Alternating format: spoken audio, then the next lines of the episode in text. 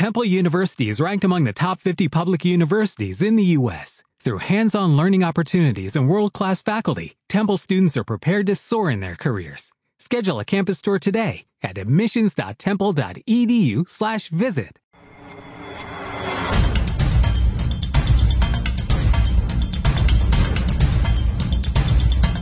Hola, ¿qué tal? Te doy la bienvenida al Club Responsables de Calidad. Yo soy Marife Montes y hoy vamos a tratar el capítulo 9 del borrador de la norma ISO 9001-2008. En este capítulo se habla sobre la evaluación del desempeño.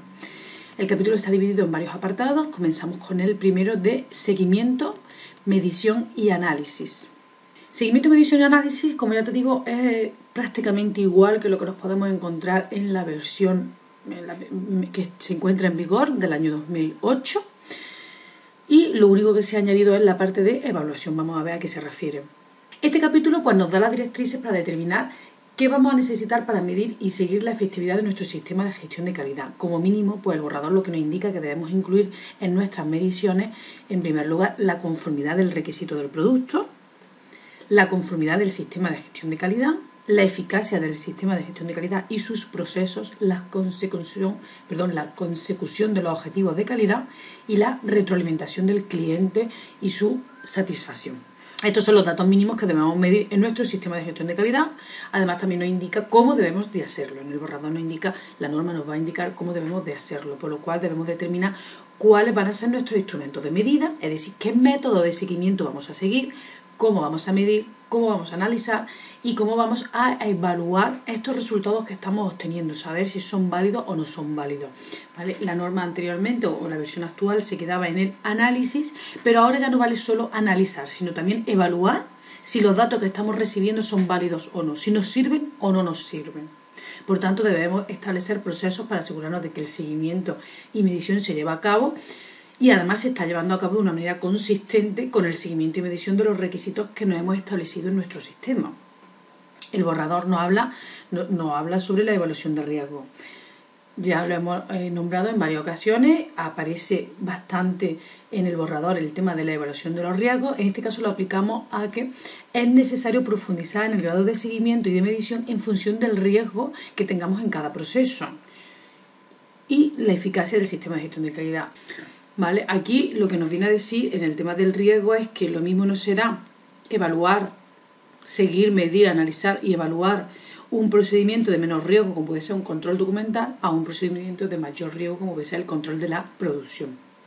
Cuando no se alcancen los resultados planificados en la evaluación del desempeño de nuestro sistema, pues deberemos de establecer acciones correctivas y correcciones para restablecer la efectividad de nuestro sistema de gestión de calidad requisito que, que se mantiene en ambas versiones, año 2008 y la futura 2015. En el tema de satisfacción de clientes, al igual que el apartado de análisis de datos, no tenemos cambios, ningún cambio con la versión que se encuentra en vigor, con lo cual no lo vamos a tratar en este artículo. Realmente no tiene ningún cambio. Nos podemos ir a la versión actual y eso es lo que nos encontraremos en el la versión futura según el borrador del que disponemos.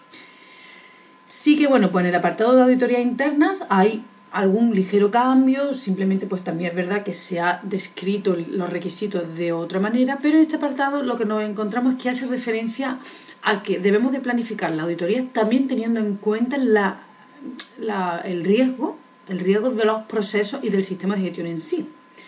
Es decir, que eh, un, si hay procesos con mayor riesgo dentro de nuestro sistema, podrían ser auditados con mayor frecuencia que, procesos que tienen menos riesgo dentro de nuestro sistema. Mm, yo pues te, invito a que leas un artículo que escribí sobre para qué correr riesgo en el que se hablaba sobre la norma, en el que se habla sobre la norma ISO 19011 y las de veces que aparece la palabra riesgo, pues en este borrador también aparece bastantes veces. La revisión del sistema. Bien, este es el último punto que tiene el capítulo 9 Tampoco encontramos grandes cambios, tan solo por una reestructuración del listado de los datos de entrada mínimos que se deben de aportar a la revisión del sistema de gestión. Lo nuevo que se ha añadido como dato de salida es la necesidad de cambio en el sistema. Antes no lo encontrábamos como dato de entrada y ahora no lo encontramos como dato de salida. Y sí, pues que me gusta, eh, a mí me ha gustado mucho la nota que aparece en el, en el borrador que no aparece en la versión vigente del año 2008 y es que la revisión de la dirección se debe integrar en la estructura de las reuniones que tenga dirección con el resto de los departamentos. Es decir, que podemos fusionar las distintas reuniones que hace dirección con los departamentos integrantes de la empresa. Esto es lo que nos va a ayudar a integrar mejor el sistema de gestión de calidad con un sistema general de la empresa. Es uno de los objetivos que se han pretendido o que se están pretendiendo con la revisión del sistema poder integrar dentro del sistema de gestión de calidad distintos sistemas de gestión o, sistemas de producción que tenga ya la empresa implantado. Pues bien, si te ha gustado el artículo, ayúdame a difundirlo y si te ha surgido alguna duda, déjame tu comentario. Muchas gracias.